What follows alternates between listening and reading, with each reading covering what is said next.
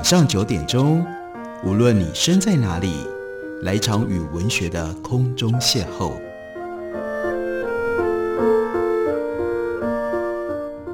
杨照谈书，邀您一同遨游文学世界，认识古今中外的经典之作。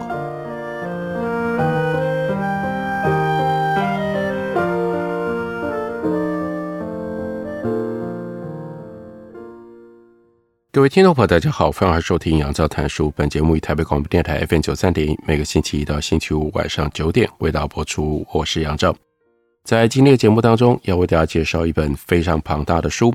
这本书虽然篇幅非常的庞大，但它所处理的主题却是让人很有亲切感的。讲的是什么呢？讲的是料理。所以这本书的中文的书名就叫做《料理之道》。这本书真正最确切的一个描述，应该就是当我们翻开现在所看到的二十张出版的新版当中，它在扉页上有那么几个字：“世界料理的演化 （The Evolution of World Cuisine）。”这本《料理之道》，它的作者是 Rachel laudon 他是伦敦大学学院历史与科学哲学的博士，曾经任教于美国的卡内基梅隆大学。匹兹堡大学、维吉尼亚理工学院，加入了非常特别的夏威夷大学的科学团队之后，他也曾经对于夏威夷的食物产生浓厚的兴趣。他是专门研究食物史、料理史、人跟食物之间的文明历史，而且他的视野非常的广阔，广阔到什么样的程度呢？我们就来看一下，在《料理之道》这本书里面，Laudan。他怎么去描述古远时期人类处理食物的方式？这一段从哪里开始讲起呢？从中国，而且他所使用的是在周代晚期有一口鼎，这口鼎上面有浮雕，呈现了一场祭祀的活动。祭祀的活动长什么样子呢？文献资料让我们能够得知更多的细节。器皿一字排开，根据吉利的数字，以三。五六作为一组，摆放在祭祀用的平台上。每一道菜肴都有特别的器皿。真数代表阴，那象征的是土地以及宇宙的阴阳面。炖肉代表阳，那是天空跟宇宙的阳性面。另外有五种米酒，一种有渣子浮在表面，一种渣子沉底，一种是白色的浊酒，另外一种是有甜味的浊酒。还有一种是红褐色的酒。那这个时候，在仪式当中，乐师跟舞者一边舞乐，唱着颂歌，调和寰宇天地。国君则将对神明跟祖先的请求刻在骨头上，随即丢入到火中，骨头上的裂痕就显现出他们的回答。人们将牛、羊、猪、狗献给上帝、祖先、四方的诸神以及其他的神祇。祭肉一份份分给贵族当中地位比较高的人，他们再把肉交到比较地位低一点的部属的手中，当做一种树立忠诚心的做法。国君的厨房里准备的祭祀品，想来和农民的粗茶淡饭一定相去甚远。王宫里的膳房，任只有阶级不同的史官，由宫廷高官膳夫来掌管。传说当中的伊尹。据说就是把蒸东西的三角鼎跟煮肉用的架子绑在背上去上朝。后来他还成了宰相，地位比较低的史官要做料理的基本准备，他们要把肉风干盐渍，处理蔬菜以保存，让谷类发芽之后弄干，从水里面萃取出麦芽糖浆，要酿造米酒跟醋，祭祀要用祭祀用的牛。猪、羊、山羊、狗来做特别的身馔，必须要用香料跟调味品精心调制，镇住肉味，并且调和菜肴的口味。他的做法可以非常的繁复。接着呢，他引用了《礼记》当中的一段文字，那是描述厨师的，为了祭祀，侍者要摆出带有香气的芦苇所编的坐垫，让用餐的人。靠手的小凳，还有青铜、木头、竹子以及陶瓷的盘子。带骨的肉和骨类放在每一个套餐的左边，右边则是片下来的肉、酒以及糖浆。烘烤过的绞肉、洋葱和饮品，则在餐点的周围成对，一对一对摆放着。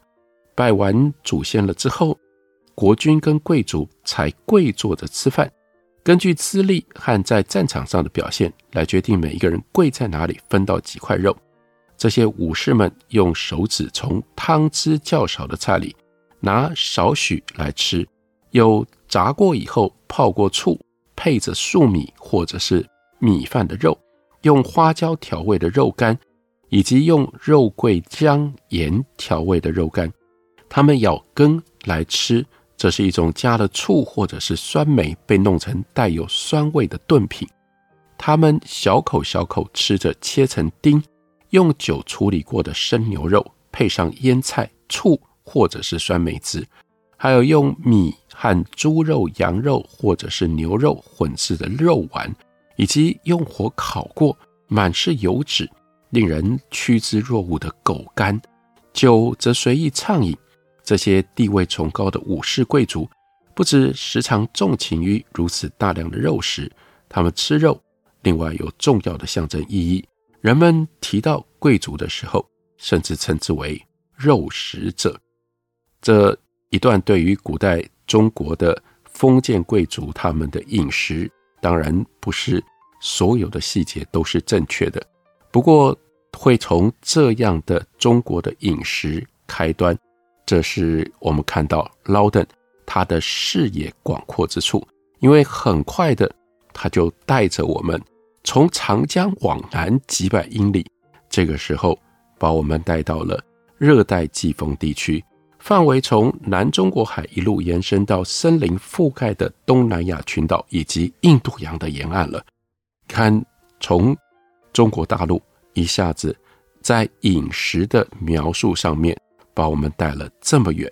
这个地区有两种料理，一种呢是以根茎类为主，另外一种是以稻米为主。相较于黄河流域的料理，我们对当地这两种料理的了解少了许多。为什么？因为没有文字的记载。所以接下来这一段，因为太古远了，我们要复原这一段状况，有很多必须要依靠推论。先从根茎类料理开始吧。在这个地方，人们把芋头、山药、爬藤类富含淀粉的根，比马铃薯硬上很多的这种。淀粉性的作物，还有香蕉，用水煮或者是蒸，多半会把它捣成酱，所以能够用手指挖着来吃。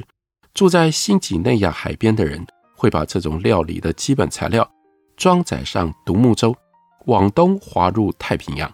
为了要在海上能够养活自己，人们细心轻装，带着能够久放的鱼干或者是腌鱼。另外呢是。面包树上的果实，还有香蕉来作为食物。他们用葫芦跟竹节来装水，也会喝椰子水来作为补充。他们将接穗插枝新生的植物，芋头跟山药包在苔藓里，卷在类似猪胶叶或者是树皮这样的外衣当中，再用棕榈叶收边，挂在咸水，在航行当中。海水、咸水喷不到的地方。另外，雌雄成对的猪、鸡、狗也会被人带到船上。情况最糟的时候，可能就在路上吃了它们。在西元前一四零零年到西元前九零零年当中，新几内亚人移居到南太平洋的许多的岛屿上。而在西元五零零到一零零零年之间，他们还登上了夏威夷以及纽西兰。由于大多数的岛屿上很少有可供食用的动植物，而且完全没有能够提供热量的淀粉类的植物，这些航海家，原始的航海家们，如果他们不随身带着自己的调理包，就会饿死。以夏威夷为例，在人们从外地带来的动植物稳定繁衍之前，他们都是靠当地没有飞行能力的鸟类过活，而这些鸟类也就在人类的大量的捕猎破坏之后，现在已经绝种了。夏威夷人的岛屿毕竟是一座不产制陶粘土的火山岛，所以他们就必须要用火坑控芋头跟面包果，然后把它们捣成酱。岛民用生鱼或者是煮熟的鱼来调味，抹上椰子粉，或者是撒上椰油。另外有烤过弄碎的石粒、海带，或者是干脆沾点盐水来吃。至于在宴饮的时候，女人是被排除在外的。他们用土坑来控猪肉、狗肉，或者是大条的鱼。可能是在西元前的第一个千年起，其他的航海家们向西航行到了马达加斯加岛，身上呢带着山药、香蕉，还有像。大小老鼠的这些偷渡客，他们也在西元前一千年左右落脚在西非地区。至于是否有证据可以支持这个主张，人们还在争辩当中。西元前五万年的时候，人类和他们所带的狗就移居到了澳洲，当地始终不受后来这几波航行所影响。所以要追索记录人类的料理的历史。所需要的那真的是非常广阔的眼光，同时必须要收集非常多来自不同文明，也来自于不同语言所记录的史料资料。我们休息一会儿，等我回来继续聊。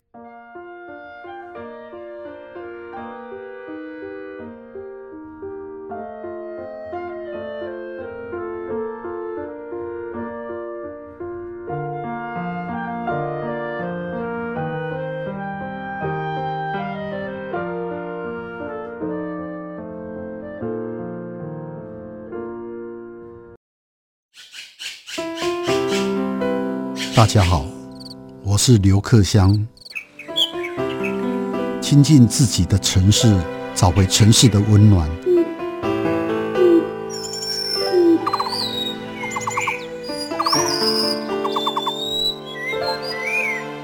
听见台北的声音，就在台北广播电台，FM 九三点一，AM 一一三四。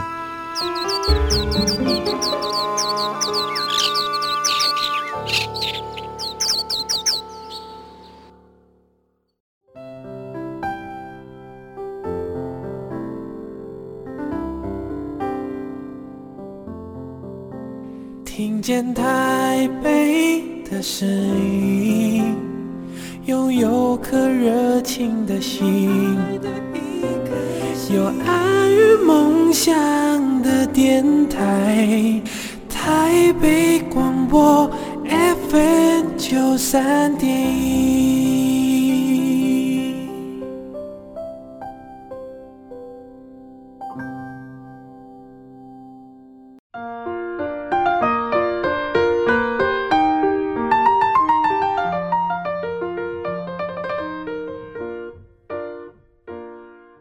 感谢您继续收听杨照谈书。本节目以台北广播电台 FM 九三点一，每个星期一到星期五晚上九点，为大家播出到九点半。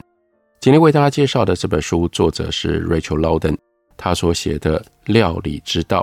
这料理之道，则是跨越各种不同的文明，告诉我们在人类的历史上面，料理是如何形成的，还有料理是如何演化的。书中所涵盖的料理之道。除了文明的差异和社会的力量介入之外，另外很有趣的，那就是宗教在这里也扮演了重要的角色。比如说，就提到了道教徒，他们有一个玄秘的原始科学宇宙观，在遗世独立的道观当中，由师父传给了弟子。这种宇宙观深深吸引了想要寻找天地之道，也想要寻找个人健康要诀的这些人们。从西元前三世纪开始，道教徒就开始这非常有名的叫辟谷。接下来是弃绝社会，也就是不吃一般世俗人的食物，来象征离开这个世俗的社会。他们渴望跟精神世界拉近距离，冥思默想，然后呢，饮天上的甘露。最重要的就是行气。如此就能够得到永生。道教徒相信五行，宣扬顺应天地的必要性，认为我们身体里的胃是直观智慧的居所，是思考跟判断的神智，也是意志与爱的中心。他们有很多的看法，表现在《神农本草经》这部重要的要点当中。食物跟药物几乎成了同一件事，像“方”这个字，就同时有食谱跟药方的意思。道教饮食哲学吸引了那些结合对天地运行、自然山水画和书法的爱好。另外，鄙视蓟县，更对政治漠不关心的中国社会的那个时代中古时期的上层人士，他们希望延长自己的青春跟年寿，为死后的生命谨慎做好准备。例如说，他们会在玉片做的玉衣上画大把银两，以防神魂散逸。对于要在墓中享受的盛宴，在准备上也绝对不手软。毕竟，如果没有喂饱亡灵，灵魂可能就会离体，在地上游荡，成为恶鬼。一位死于西元前一百五十年左右的贵族，叫做辛追，就是和五十一件装有蔬菜、稻米、谷物的陶器，以及另外四十八件竹木器所装的水果跟熟肉一起下葬的。上面还有用竹片作为标示。其他的汉墓有水泉、粮仓、整片农田的模型。在劳登的书里引用了一幅来自于汉朝坟墓的石板上，他的刻石的画，在那上面是非常惊人的炊事的场景。这个场景刻在一块高五英尺、宽四分之一英尺的抛光石板上，石板立在山东省一个。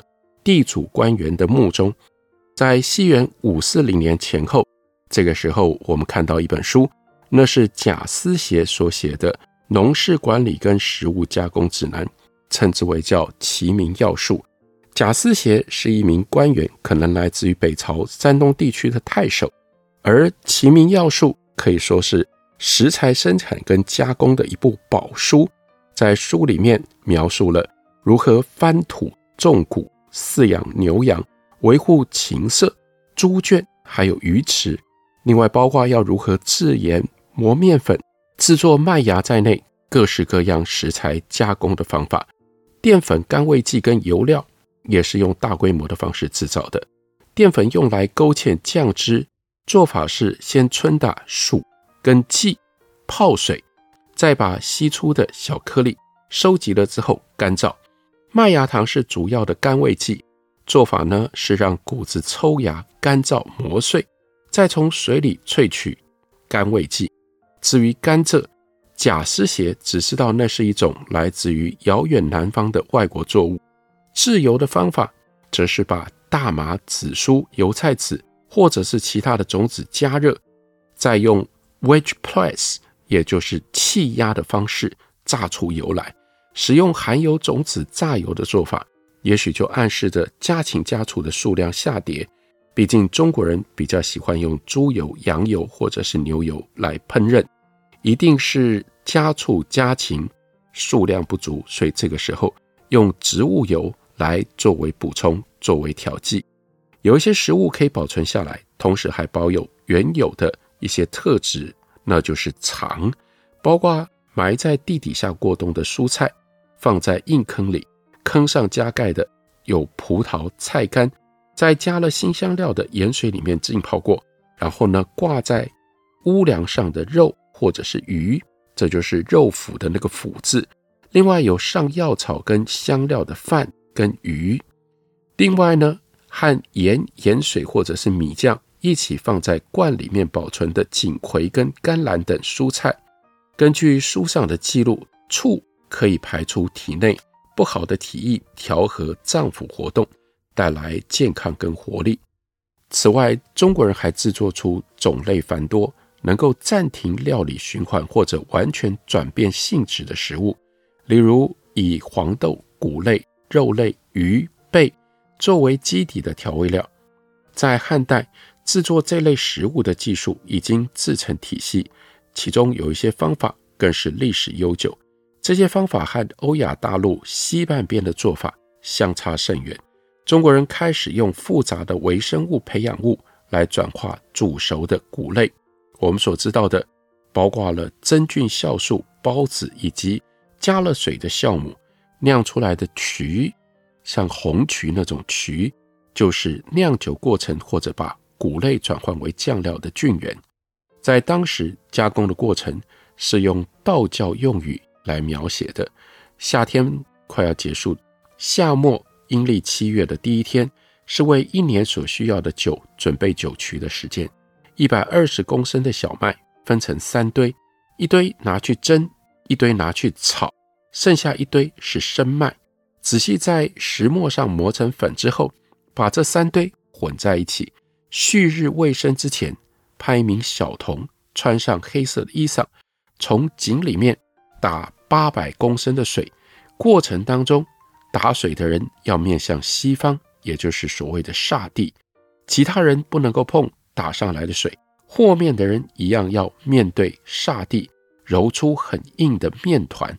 童子小儿在一间有硬石泥地的草屋当中捏面，地上画出道路，围成四方地。小童们就在这里把曲团捏成了曲饼，大概直径三英寸，厚一英寸。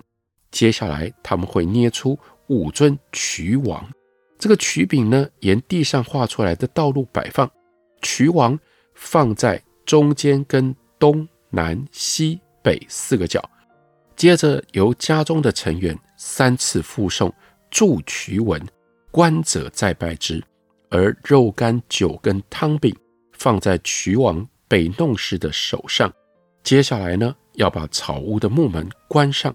再用泥土密封，一周之后开门，把曲饼翻面，接着把门再度关上。这道手续，这道步骤要重复两次。发酵的曲饼要再密封于埋在地下的瓮里面一个礼拜，然后呢，把饼中间穿孔穿绳，在太阳底下去晒。虽然表达的时候使用的是超自然的用语，而不是科学的术语。但用量之精确跟规定之仔细，的确是为了要控制非常棘手的这个制曲的过程，还有其间的潜在的风险。这同时也就暗示了中国人相信小麦死后化为酒曲，当人们拿酒曲酿酒的时候，小麦也随之重生。一千年前，中国人视小麦为次等的谷物，如今小麦串小米。一同成为食用谷物的一项选择。大部分的学者认为，旋转石磨自从在西元前三世纪前后发明出来没有多久，就马上从西方传入了中国。虽然中国人以前可以用简易的石磨来磨墨，但到这个时候磨制就更有效率。磨出来的小麦面粉和水了之后，就会因为具有可塑性跟弹性的蛋白面筋。而能够制造出有延展性，可以做成不同形状的面团。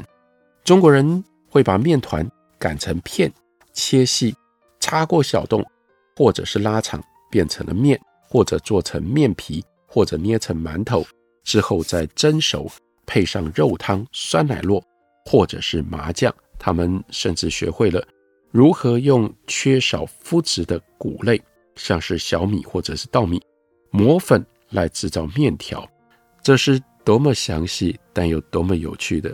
这只是关于中国在中古时期料理食物发展的一些途径。而这本书《料理之道》，它涵盖了全世界几乎所有的文明，在绝大部分人类历史发展的时期当中，跟食物之间的种种关系。这的确是。非常丰富的一本由 Rachel Laudan 所写的书，介绍给大家，推荐给大家。感谢你的收听，明天同一时间我们再会。